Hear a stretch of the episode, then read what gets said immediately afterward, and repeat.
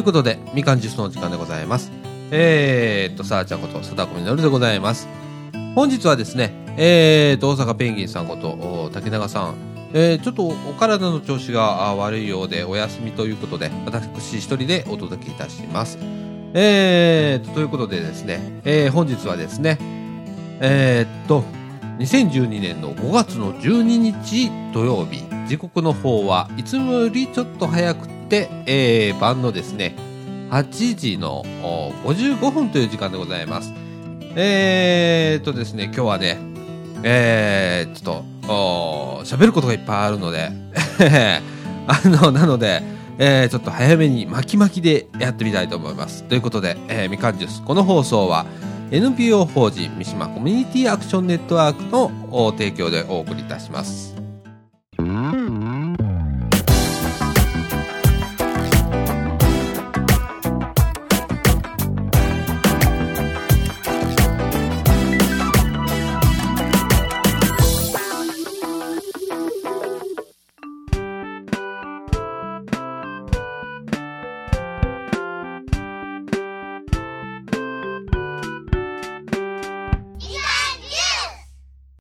ということでですね、えー、っと、本日は、あちょっとね、えー、大々的にですね、初めてこれ、あの、他人の書いた、あ放送原稿をですね、手にしてるわけなんですけれども、本日の特集はですね、えー、茨城市民のための金環日食観測ガイドということでですね、えーっとですね、この5月の21日の朝ですね、えーここ茨城市でもですね、お天気が良ければですね、えー太陽がリンゴのように見える金環日食という現象が見られるんだそうですということなんですね。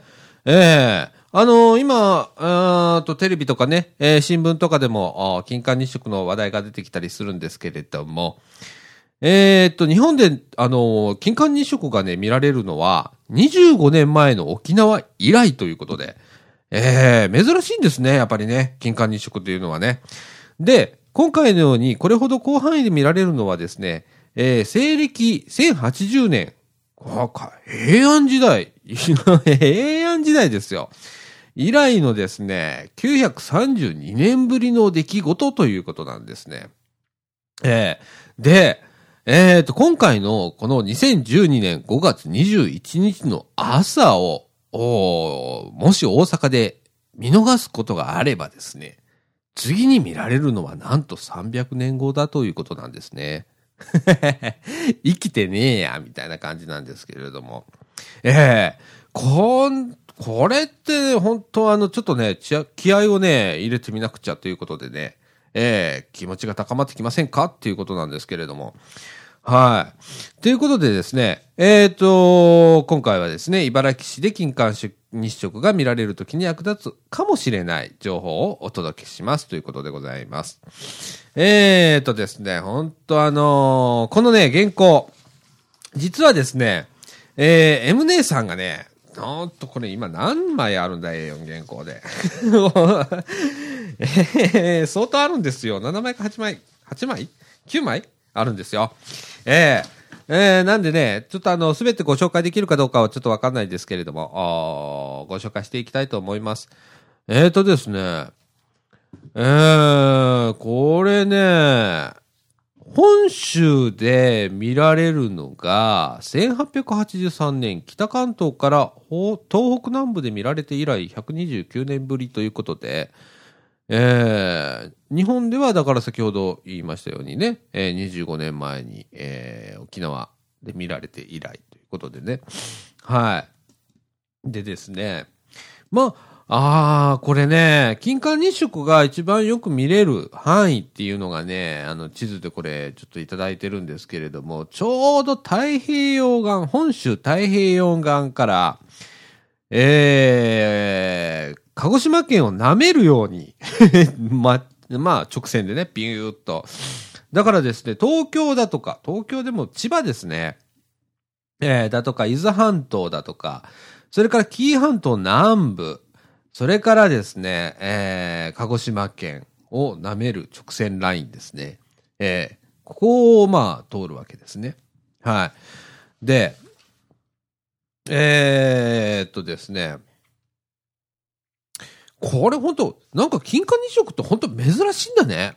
ええー、あの、世界規模で言うと、えー、世界規模で言っても、金環日食って年に1回か、年に1回あるかないかっていう程度のもんなんだそうですよ。ええー、で、最近ではですね、2009年1月、えー、インド洋からインドネシアにかけて、とかね、それから2010年の1月、アフリカからインド洋、それから中国にかけて金環日食が見られましたと。じゃあ、そんな珍しいもんじゃないじゃんと思われるかもしれませんが、えー、月の、影はね、非常に小さいらしいですね。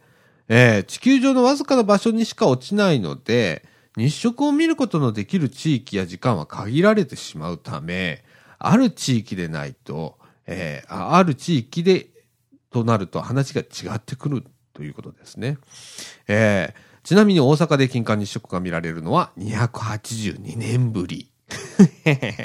そして、今回の5月21日の朝を見逃すと、300年後と、えー、次は2361年と で、いやー、えらい先ですね。えー、ということでですね、えー、っと、非常にだから珍しいということですね。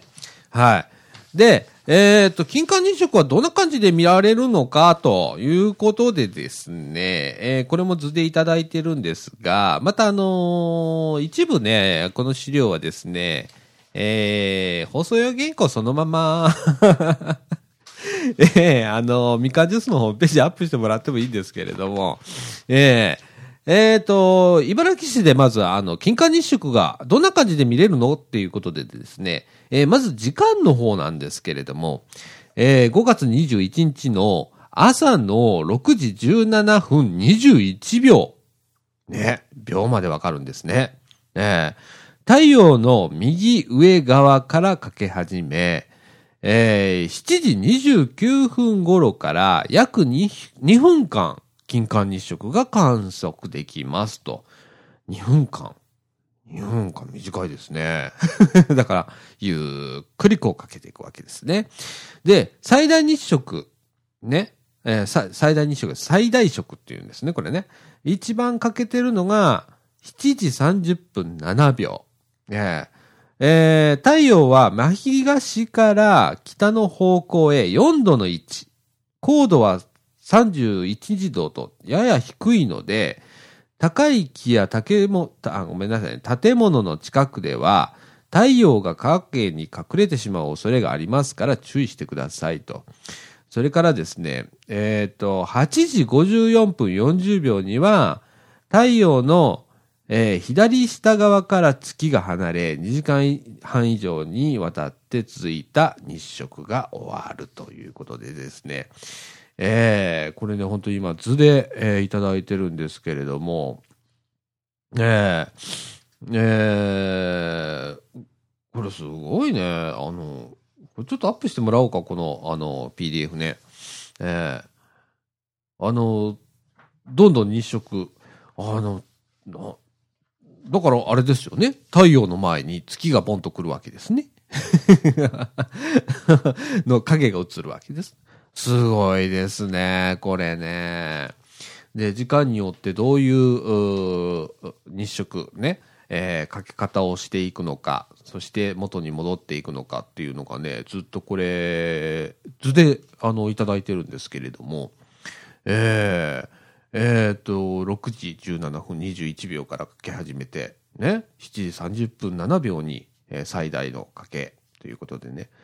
はい。で、7時29分3秒から7時31分10秒までが金環日食ということで、えー、8時54分40秒には日食が終了と、えー、いうことでね。はい。で、見どころはということで、太陽の見かけ上の変化。ということでね、茨城市はですね、先ほど申しましたように、えー、6時17分21秒から8時54分40秒まで2時間半ちょっとにわたって、えー、太陽が欠けていき、そして戻っていく様子が観測できると。えー、そして、明るさと気温の変化ということなんですけれども、太陽の大部分が月に隠れてしまうので、すごく暗くなったり寒くなったりする感じじゃないかと思われがちですが、リング上の部分だけでも太陽は非常に明るいため、思うほど暗くならないようですと。そうなんですね。なんかあの、すごく暗くなるイメージがあるんですけれどもね。それほどでもないそうです。えー、そして、えー、気温の低下はですね、皆既日食より顕著ではありませんが、感じられるそうとのことです。ということで、よーく注意して観測してみてください。気温の低下はあると。ええー、あの、あるそうですね。そして、えー、ベイリービーズ。ベイリービーズ。えなんでしょうね、これね。皆既日食では、えー、皆既食とえ皆皆既食と始まりと終わりに見られるダイヤモンドリングが有名ですが、金環食の始まると終わりでは、ベベイリービーズというあ美しい現象が見られますと。ええあの、月の地形の凹凸により、えー、太陽と月が重なった時、えー、月の谷間から漏れる日光がビーズのように見える現象ですと。おー、なるほどね。ベイリービーズは、えー、金環帯の境界付近でより長く見やすくなります。えー、これは月の輪郭が太陽の周囲からあまり離れずじりじりと動いて見えるためですと。えー、茨城市は今回金環帯の北限界線あたりになるためかなり期待できると思いますと。あ、なるほどね。あのあれなんですよ。あの、あまりこの中心線、ね、あだから先ほど申しましたように、えー、千葉県から、え、紀伊半島南部、そして、えーえー、鹿児島県、ね、これが一直線、あの直線に結んだところが一番見やすいんですけれども、それよりは、えー、今回茨城市はですね、えー、北の限界線、一番この、今回の金環日食が見れるであろう、綺麗に見れるであろう、ギリギリの北の線なんですね。その方が、ベイリービーズというのが見やすいということなんですね。えー、あのー、それからですね、ゴールドリングというのがございまして、えー、皆既日食の開始終了の瞬間がダイヤモンドリングと呼ばれるのに対して、金環食の輪は、金環の名前、金環の名の通り、ゴールドリングと呼ばれています。ということで、えー、茨城市は中心線から外れているため、前にはなりませんが、深淵かな？にはなりませんが、えー、7時29分3秒から7時31分10秒の2分間ゴールドリングの観測ができますということでございます。えー、っとですね、中心線っていうのがね、先ほどあの千葉県からね、あの紀半島南部、そして、えーえー、鹿児島県まで、あのー、一直線に伸びるわけなんですけれども、実はですね、えー、っと、いつも出てくる和歌山県の白浜町の話なんですけれども、白浜町でもですね、えー、当日、和歌山空港、えー、和歌山空港じゃないわ。南紀白浜空港ってね、白浜空港があるんですよ。ね。で、えっ、ー、と、滑走路が2本ありまして、1本は今使ってるんですけれども、1本はもう使ってない旧空港ということで、えー、廃校になってるんですね。その廃校跡地でですね、金環日食の、えー、観測会をやります。えー、ここがね、結構中心線に近い、ね、紀伊半島の南部ですから、中心線に近いということで、それで山の上ということで、えー、今回やるわけなんですけれどもね。はい。そしてですね、えー、っと、こっから大切なんですよね。あの、日食のね、えー、正しい観測方法ということでね、あのー、ちょっと注意していただきたいことがいろいろあるんですが、太陽は大変強い光と熱を出していますということでね、皆さんご存知のようにね、えー、金環日食や部分日食では、あ太陽の一部は月によって隠されてしまいますが、えー、光や熱が強いことには変わりありませんと。えー、正しい方法で観測しないと目を痛めたり、最悪の場合失明したりする危険性がありますということなんです。えー、あのー、安全な観測方法としてはですね、まあ一番目にはピンホールというものを利用すると。厚紙など、あの、光を通さない薄いシートの、えー、薄いシートにですね、小さな穴を開けて、えー、日食中の光を当てますと。すると穴に通って影の中に映ったあ太陽の光が欠けた太陽の形になっていますと。えー、映るわけですね。だから下にね。えー、あのー、映すわけですね。えー、紙や内輪に穴を開けたものや、あ麦わら帽子やクラッカーを、クラッカーを？クラッカーを？あ太陽にかざして観察している写真があ国立天文台のホームページにも載ってるらしいですね。はい。それからですね、2番目、えー、木漏れ日を見るということでね。おー、木の下からね、木漏れ日で見ると。えー、これもピンホールと同じ原理で、えー、葉の間を通ったそれぞれの光が太陽の形になりますということでございます。それから3番目、手鏡で映すということで、えー、大きさ10センチ程度の鏡で太陽の光を反射させ、反射させた光を太陽の壁など、うん、ごめんなさい、建物の壁などに映してみましょうと。えー、壁からは、あ鏡の大きさの約200倍離、えー、200倍以上離れてください。まあ10センチだったら2メーター？え ?2 メーター？うん、ぐらい離れてくださいということですね。えー、壁から十分に離れると、欠けたあ太陽の形が壁に映りますと。ね。えー、それからですね、日食専用のグラスや変更板を使うということで、えっ、ー、と、ここ数ヶ月ですね、いや、あのー、量販店なんかで、えー、グラスが 解禁日食観測グラスみたいなやつね、えー、あの、売ってるんですけれども、あの、メガネみたいになってたりだとか、シートみたいになってたりするやつがね、えー、売ってますけれども、そういうものを使ってくださいということです。それぞれの製品の説明書に書かれた使用上の注意をよくお読みになって、安全に、えー、観察するよう心がけてくださいと。えー、太陽の観察をしている時間はなるべく短くし、連えー、長時間連続して観測を続けないようにすることも大切ですということです。はい。あのー、そうですね。あの、今回もね、テレビとかラジオとか聞いてるとしきりにあの、昔みたいにね、なんか、あ色のついた下敷きね。で、それで、あの、見ないでくださいと。昔はね、ああいうなんでこうやって見たもんなんですけれども、えー、目を痛めたり、えー、最悪の場合失明になったりするので、えー、昔の知識みたいなね、そんなんは通用しませんよということでね、えー、専用のものを使ったり、いろいろ工夫してみてくださいということです。えー、それからですね、えー、まあ、やっちゃいけないことということでね、肉眼で直接太陽を見るということで、もう本当にこれ、あの、危険なんでね、やめてくださいね。それから、えー、望遠鏡や双眼鏡を使う。ね。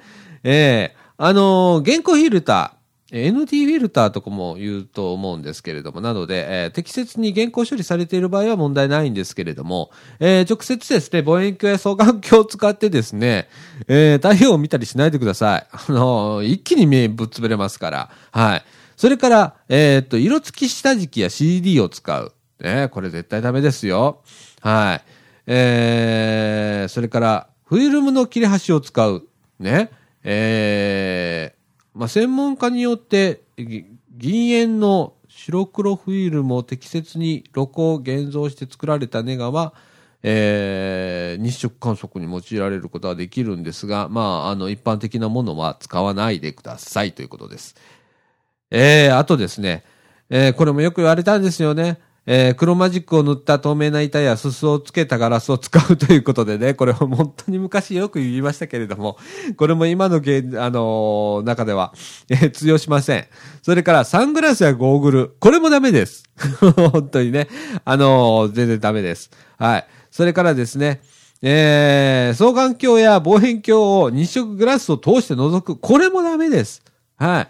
あのー、日食グラス、ね、今売ってますけれども、それを通して、あのー、使ってですね、あの、双眼鏡や望遠鏡のね、前にピッてやって見てやっても、これダメですので、えー、そこら辺注意していただきたいと思います。はい。えー、っと、それからですね、えー、っと、えー、っと、そうですね。いろ、ほんといっぱいもらってるんですよ。でですね、あのね、実はね、あのー、茨城市ではですね、えー、市民天体官房会、官房会っていうんだよね、これね。市民天体官房会っていうのが開催されますということで、えー、みんなで金環日食を見ましょうと。えー、お気軽にお立ち寄りくださいということで、えー、っと、時間はですね、2012年の5月の21日月曜日、えー、午前7時から、あ8時半まで、ね。えー、ところはですね、えー、中央公園南グラウンド、あ市役所の前のところですね。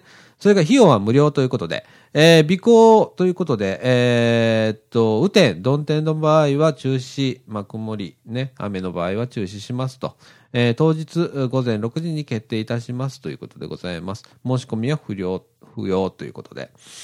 えー、お問い合わせはですね、えー、茨城市のプラネタリウム館、えー、電話番号072-622-6229、えー、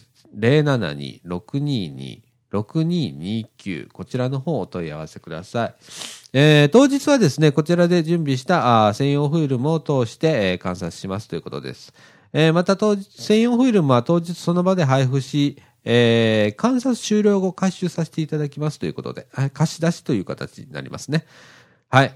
えー、それからですね、気になるお天気なんですけれども、えー、っとですね、まだ先なんですが、今のところの天気予報なんですけれども、えー、っと、これグーで調べたんですね。ねあのー、晴れ50%、雨26.7%、曇り23.3%、まあ雪はないということでですね、晴れる確率は今のところ50%くらいということです。はい。いやー、あの、この、天気出現率っていうんですけれども、えー、過去30年間の大気現象や、えー、火の降水量、それから火の平均、雲の量ですね、を、から割り出した天気の出現率ということでございます。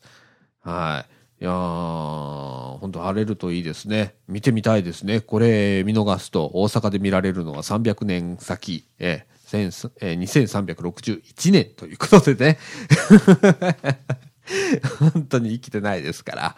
えー、いやー、本当にね。えー、それからね、えー、っと、最後にな、これ最後かい？これ最後かい？これ最後だね。えー、っとですね、えー、日食の種類っていうのがあるんですね。僕知らなかったんだよ。えー、っと、皆既日食っていうのと、それから金環日食っていうのはまた違うんだね。ええー、いや、あのー、ちょっとね、えー、っと、日食っていうのは、見かけ上太陽と太陽が月を隠す現象のことですということです。はい。えー、っと、月が太陽と地球の間に来たとき、つまり新、新月のとき、えー、月の影が地球に落ちて日食が起こりますと。しかし、えー、地球の公転軌道と、えー、月の公転軌道の傾きの間にわずかなズレがあるため、新月のたびに日食が起こるわけではありません。多くの場合は月の影が地球の上や下にを通り日食が起こらない時の方が多いのですということです。ごめんなさいね。ね。えー、っと、まあ、うーん、まあ、なかなか見れないということですよね。で、日食の種類としては、えー、日食は皆既日食、金環日食、部分日食の3種類があると。えー、月の、本影、本景、本影かな？月の影ね、に入るところでは、えー、中心食、ね、中心食は食べる、食は食べるなんですけれども、えー、半径、半径って読むのかな？半分影になるところ、ね、に入るところでは部分日食が見られます。同じ中心食でも、えー月が地球に近い場合は、あ地え太陽が月を完全に隠、ん？ごめんなさいね。同じ中心色でも月が地球に近い場合は、えー太陽が月に完全に隠れる皆既日食となり、地球が、あ、ごめんなさい。月が地球から遠い場合は、太陽が完全に隠れずにリング状に残る金環日食となります。あ、なるほどね。ということは、うーんと、皆既日食っていうのは、まあ、うーんと、全部、全部隠れちゃって、えー真っ暗になっちゃう。ね。金環日食っていうのは、えーっと、周りに地球、あの、地球じゃないや、太陽の光が、ね、月、月の周りに、えー太陽の光が、あ出てくるので、金環、ね、えー金のあー輪ということになるわけですね。ああ、なるほどね。あ初めて知ったわ。そういうことかい。へえ、なるほどね。これもう随入りでいただいてるんですけれどもね。はあ、なるほどね。で、微妙な位置関係の場合には、地球上の位置によって金環日食になったり、皆既日食になったりする、金環皆既日食となります。はあ、よくわかんないな、これ。微妙な位置関係の場合には、えー地球上の位置によって金環日食になったり、皆既日食になったりする金環皆既日食となります。地球が丸いため、えー地域によって地球表面から月までの距離が変わるからということなんでね。ちょっと僕の頭はちょっと悪いので、ちょっとわかんない。ごめんなさい。えーそれからですね、ちょっと鼻が。え ーえーと、2100年までに、えー日本の陸上で見られる、えー皆既日食、金環日食ということで、えーとですね、まあ、この近くで、えーこの近くってないんだね、本当えーとですね、金環日食は5月の21日、まあ、太、日本の太平洋沿岸各地で見られると。えー、2030年6月1日に北海道で金環日食。2035年9月の2日、北陸から関東にかけて皆既日食。えー、2041年10月25日、本州中央部で、えー、金環日食。えー、2042年4月20日、鳥島で皆既日食。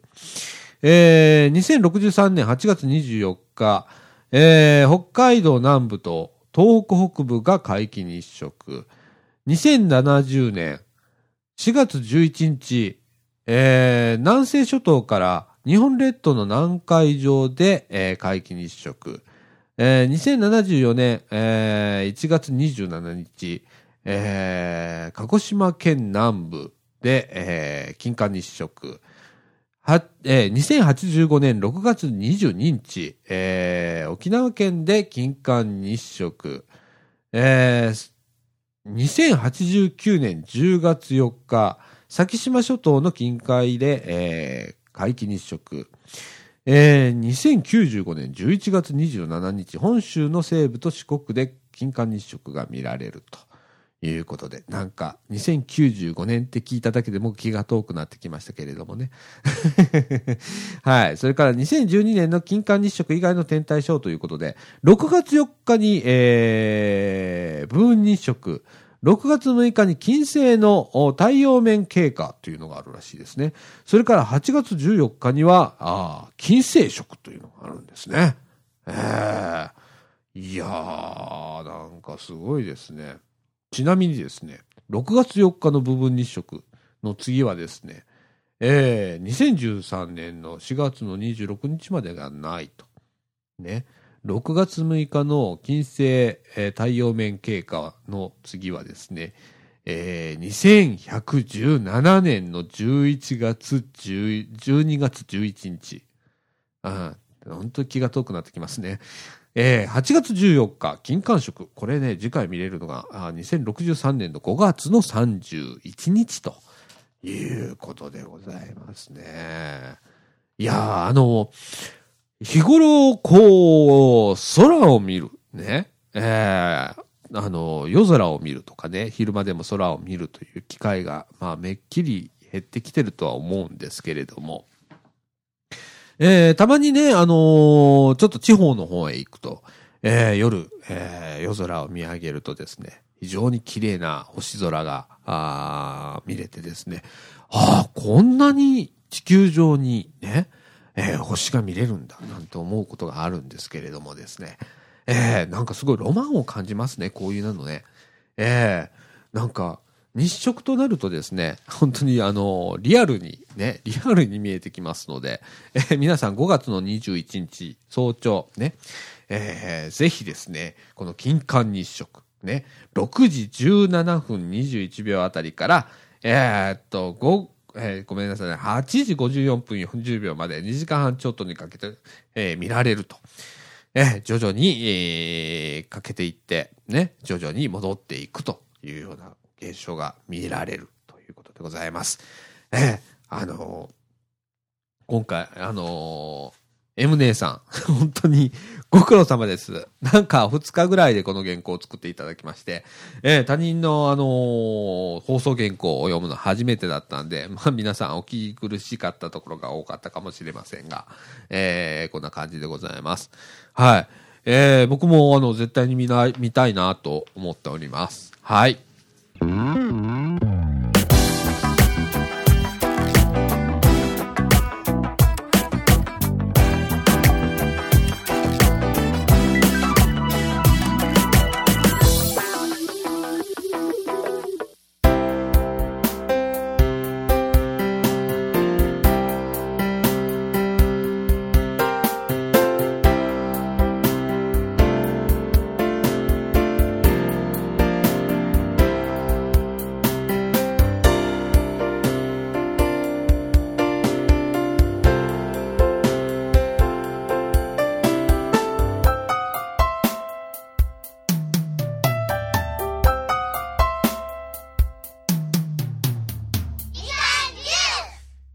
でですね、えー、っと、それからですね、あのー、こちらはですね、今ちょうどあのー、行楽シーズンと言いますか、季節もだんだん暖かくなってきて、まあ、あの、今日、えー、5月の、何日だっけ ?5 月の12日土曜日、非常に寒いんですけれども、よりにもよって。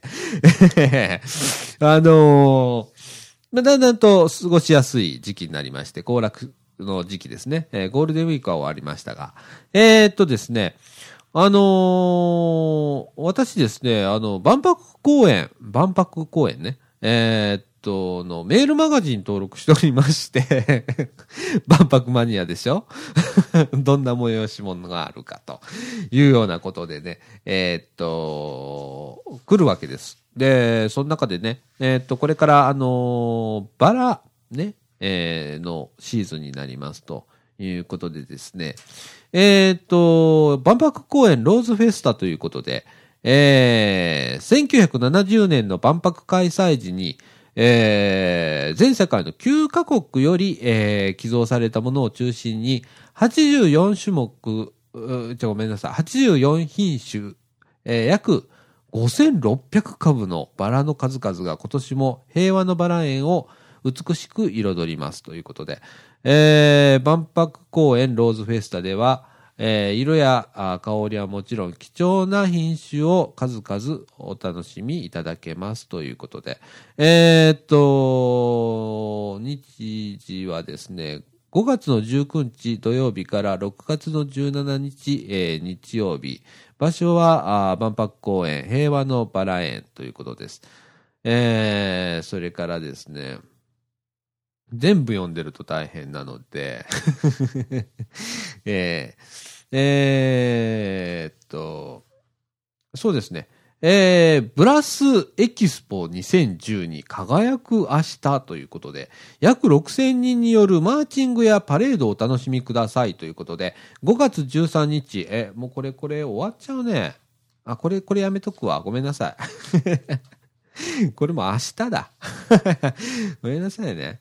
えー、っとね、理科実験野外教室ということで、えー、野外だからできる大規模な理科実験を芝生の上で行えますということで、約15種の実験に自由に参加できますということで、えっ、と、これはですね、5月の27日日曜日、えー、10時から16時、えー、雨天の場合は6月3日日曜日に順延しますということで、場所は自然観察学習館前ということでございます。えー、いろんな、こう、大規模な 野外だからできる大規模な科学実験っていうのがすごいですね。ちょっと面白そうですね。えーえー、と、それからですね、えー、っと、自然観察学習館イベントのご紹介ということで、初めての植物写真講座ということで、えー、植物写真のポイントや技術を講義と学、えー、実習で学びます。これから植物写真を始めたいという中学生以上の方が対象です。ということで、えー、これも5月の20日、え5月の20日？これまし、これは大丈夫だね。5月の20日日曜日、10時から15時まで、えー、雨天時は実習室にて実施ということで、受付は9時45分から自然観察、学習館にてということで、えー、こちらはですね、料金、えー、かかります。1名500円ということで、えー、別途自然文化園の入館、入園料として大人250円、子供、まあ、小中学生は70円ですね。必要ということです。定員はですね、えー、先着30名、事前申し込みが必要です。申し込み期限はあ5月13日日曜日までということで、明日までなんで、これダメですね。ごめんなさいね。はい。それからですね、えーと、6月のとか、いろいろあるのですが、あこれも5月の12日。これね、本当あの、万博のね、メーリング、メールニュース、面白いんですよ。本当いろんなことやってんなと思って、えー、見てるんですけれども、えー、っと、これは大丈夫かな。はい。えー、っとですね、こちらも自然観察学習館のイベントなんですが、えー、木に咲く花の観察会ということで、えー、っと、5月の27日日曜日、13時30分から15時までということで、雨天は中止ということでございます。受付はですね、13時からあ自然観察学習館で行います。えー、っと、料金は1名100円ということで、別途、自然文化園の入園料として大人150円、小中学生70円必要だということで、定員は30名ということでございます。えー、いや、まあ、いろいろやってるんですよ、本当にね。えー、いやそうですね、そんなところですね。はい。えー、っと、本当ね、今日ね、ちょっとやっぱ寒いんだね。非常に寒い。はい。えー、どうしたんだろうね、この間なんかすごく暑かったのにね、えー、今日、えー、5月の、えー、12日は非常に寒いでございます。昨日、昨日11日も寒かったですね。えー、そんな感じなんですが、えー、っと、あのコーナーやらなきゃいけないですね、あのコーナーをね。えー、あのコーナーをですね、今からちょっと準備をします。準備しとけっちゅうでね。えー、えー、go to user ということで。えー、あのー、よ、ということで、えー、っと、とね、ちょっと見えにくいんだな。あーんと、このところあるのかな？あるね。えー、っとですね。えー、っとですね。ほんと、放送事故になりそうですね。ということで、えー、M 姉さんの畑ナウのコーナーもう一人なんでね、今日盛り上がらないんですよ。ということで、えー、ちょっとご紹介してまいりましょう。えー、M 姉さんの畑直のコーナー。これはですね、えーと、M 姉さんこと、このみかんジュースのブログをね、担当いただいております。M 姉さん。えー畑をしておりまして、えーその畑の状況をですね、ツイッターで、えーどんどんと、m アンダーバー畑 now という、えーツイートの、ツイッターのアカウントでですね、つぶやいておりまして、これを一つずつ拾ってご紹介して、皆さんと情報を共有しましょうというコーナーでございます。皆さんもぜひですね、m 畑 now、m アンダーバー畑アンダーバー now っていうところをね、ツイッターにフォローしていただきまして、えーっと、それを見ながらですね、えーこれ、えー追っていただければ非常にわかりやすいなと思います。ということで、えー始めましょう。えっと、5日前、ね、え今日の連休中、今日は連休中サボっていた、あ畑仕事頑張らねば、あ、か舌が回ってない。畑仕事頑張らなければ。手始めに朝から落花生とオクラの苗を植える準備をしています。ということで、えーっと、それからですね、同じ日、キュウリの花、花の付け根がすでにキュウリっぽいということで、これは、えーっと、映像がありますね。あ、本当だ。あ、本当だ。えええまだ僕、あの、新しいことを知ったんだけど、キュウリの先に花咲くのね。キュウリね。キュウリあるでしょ？あの先に花が咲く。その先に、その後にキュウリができるんだ。はあ、な、皆さんご存知なんだんだろうな。僕だけがはーって言ってるかもしれないですけれども。次行きましょう。えー、トマトの花。まあ当たり前だけど、プチトマトとほとんど変わらないですよね。っていうことで。えー、っと、お、本当だ。いや、プチトマトの花を見たこともないんだけど、えっと、キュウリの花もトマトの花も黄色いんだね。ええあの、形こそちょっと違えど、えー黄色いんですね。同じような色。えー次。えーこれも5日前ですね。えーほうれん草。えーこれなんていうの？双葉。双葉でいいんだよね。えー双葉はすごい細長い。本葉は、本葉って、本当の葉ねね。えーは、ほうれん草の、ほうれん草っぽいでしょ？ということで。ほうれん草で、ボン。あ、うん？あなるほどね。あ、なるほどね。ほうれん草って、あどうもう、もう毎回勉強なんね。ほうれん草、これ本当ね、ツイッター見てほしい。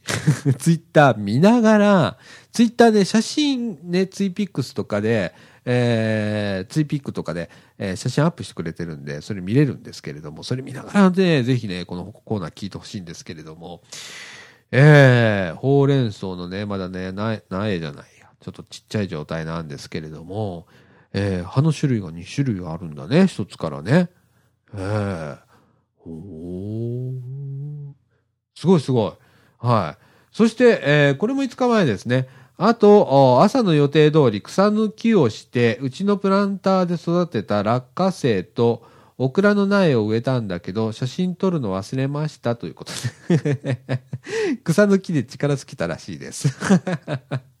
それから、カラスにいたずらされないようにネットも張りましたよとか言って、えー近日公開かもとか言って書いてますね。はい。そして、えーこれは4日前、えー昨日植え付けした落花生、えーレンゲの葉っぱにちょび、ちょっぴり似てる気がするということで、どう？あー、えっと、落花生ね。あー、レンゲの葉っぱにちょっと似てる。あー、確かに。確かにレンゲの葉っぱに似てるような気がする。っていうか、落花生ってこんなんなんだ。植えた時ってって感じ。初めて見た。ほんと初めてだらけだね、このコーナー。すごいわ。そして、えー同じく4日前、落花生は夜になると歯を閉じてしまうんだそうです。はあ、そうなんだ。落花生夜になると歯を閉じるんだって。へえ、寒いからかな。なんでだろうね。えーそれから、えーこれも4日前、オクラ。え2本ずつ、8つ、えー計16本植えたけど、早速2本。根元からちぎれてしまって折れてしまいました。ということで、虫かな？カラスかな？ということで、えーっと、出てますね。えーああ、オクラ、オクラもこんな感じなんだ、植えた時。かわいいね、なんか。ね、多分あの地面にこうフィルム貼って、穴開けて、そこに植えるんだよね。植えてあるんだよね、これね。あー。ね、えっと、根元からちぎれて折れてしまった。虫かな？カラスかな？虫、虫、あー、虫の可能性もあるか。ねえ。カラスだったらいたずらなんだよね、きっとね。はい。同じく4日前。えーそうらしいです。え、何が？そうらしいです。何が？ああ、これ大阪ペンギンさんのあれですね。落花生って地上で咲いて地中で実を結ぶんでしたっけ？って、えーいうことなんですけれども、それに対して、えっ、と、そうらしいです。実物見たことないのですっごい楽しみにしています。うまく育てばいいんですけど、というやりとりを大阪ペンギンさんとされてますね。えーあの、どんどんこういう、あのツイッター上でね、えーやりとりをしていってください。皆さん楽し、あの、楽しくね、演芸ができると思います。それからですね、えっ、と、これも4日前、トウモロコシの葉っぱ、えー4月19日に種、ガチガチに乾燥したトウモロコシの粒を巻いたものです。発芽から約2週間、ずいぶんしっかりしてきました。ドン。うーん、あ、おー、えーっとね、高さにしてこれ何センチぐらいなんだろう。えーっと、20センチ弱ぐらいかな。えー、トウモロコシ。えー、4月19日に種。ガチガチに乾燥させたトウモロコシの粒。あれが種なんだね。うーん、そうなんだ。えー、ということは、えっと、取ってきたトウモロコシの粒をめっちゃ乾かして、えっと、畑に入って巻いたら、トウモロコシってできるんだ。へえ。で、20日から2週間でもうこんなでかくなっちゃってんだ。えー、すごいね。いやー、なんかすごい関心だらけだな。えー、同じく4日前。これもやっぱり同じ、えーに巻いて、え？同じに巻いて育てたのに株によって育ち方が全然違うでしょ。不思議ということで。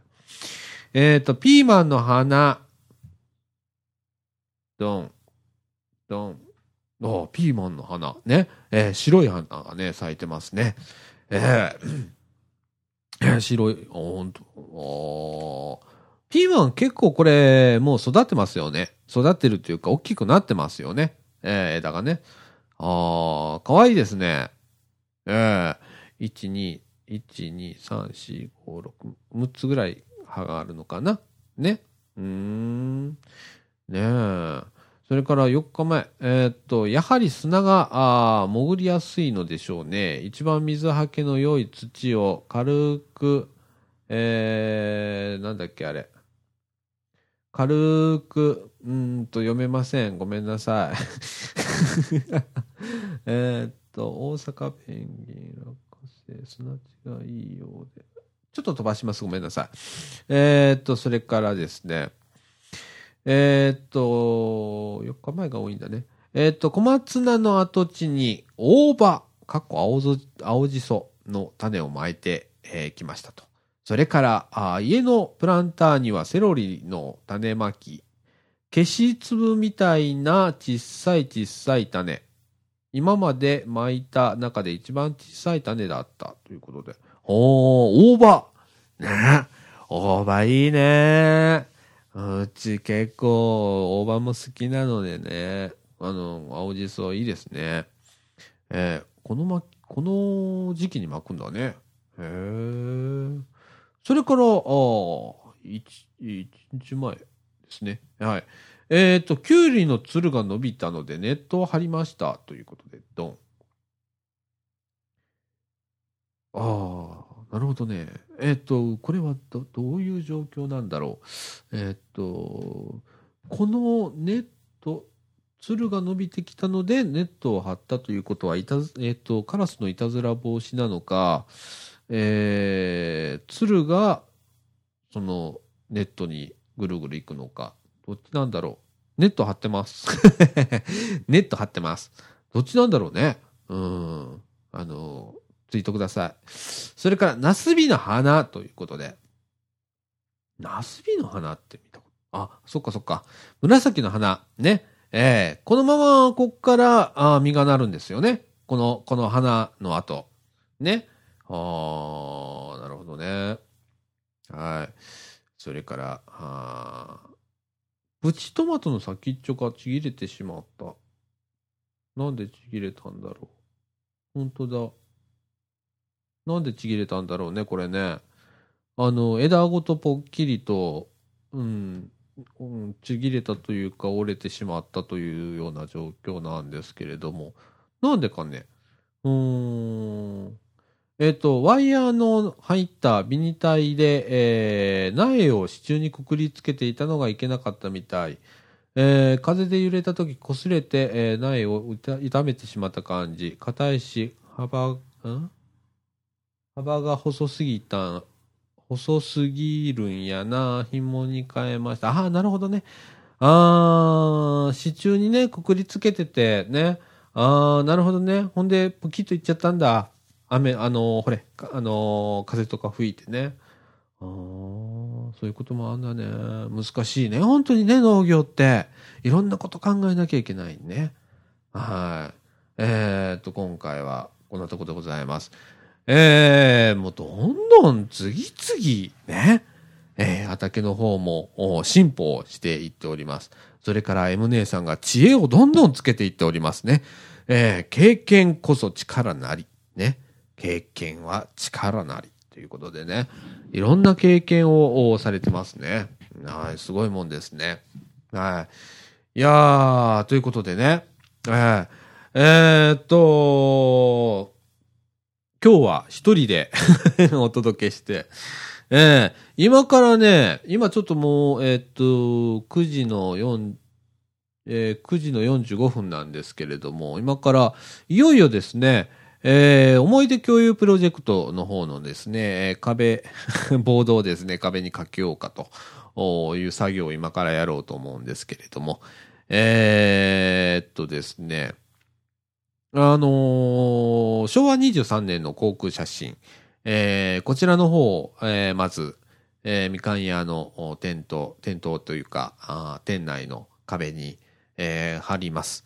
で、それにですね、えー、皆さん、あのー、まあ、お年寄りの方、昭和23年といえばね、もう僕も全然生まれてないですし、あのー、おじさんおばあさんになると思うんですけれど、まずはおじさんおばあさんね、えー、その地図を見て、ああ、懐かしいなと思っていただけましたらですね、その時の思い出をですね、えー、付箋紙を置いときますので、付箋紙に思い出などを書いていただいて、えー、そして、えー、ペタペタ地図の上に貼っていっていただければと思います。その時にですね、できれば書いた日のですね、それから、えー、っと、何書いてもらおう。え、っと、ラジオネーム書いてもらわなきゃいけないですね。えー、あの、普通のお名前とラジオネームと、あの、感想を書いていただいて、貼っていただいて、えー、ペタペタ、地図の上に遠慮なく貼っていってください。それをですね、えー、ラジオの方で、えー、ある程度溜まりましたら、えー、ご紹介していきたいと思います。えー、これはあくまで第1弾でございます。第2弾が昭和48年、えー、そして第3弾が現在というバージョンをあと2つね、作りますので、えー、今度は昭和48年というと僕が昭和 44年生まれですから私世代ですね。そして、え、現代といえば駄菓子屋さんに今来ている、あのー、子供たちの年代。ね。ここにこんなもんがあるよこんな面白いものがあるよとかね、え、ここでこんな経験したよとか。それからあれでもいいんですよ。ここここの交差点危ないからみんな気をつけようねとかそういうなのでもいいですからえー、ぜひ書いてくださいね。よろしくお願いします。ということで、えー、っと、もう52分ですね、55分コースになりますので、えー、今日はこんな感じにします。えー、っと、今からですね、えー、思い出、共有プロジェクト、えー、準備進めたいと思います。ということで、えー、この放送、みかんジュースは、NP 法人三島コミュニティアクションネットワークみかんがお送りいたしました。ということで今週はこの辺でさようなら。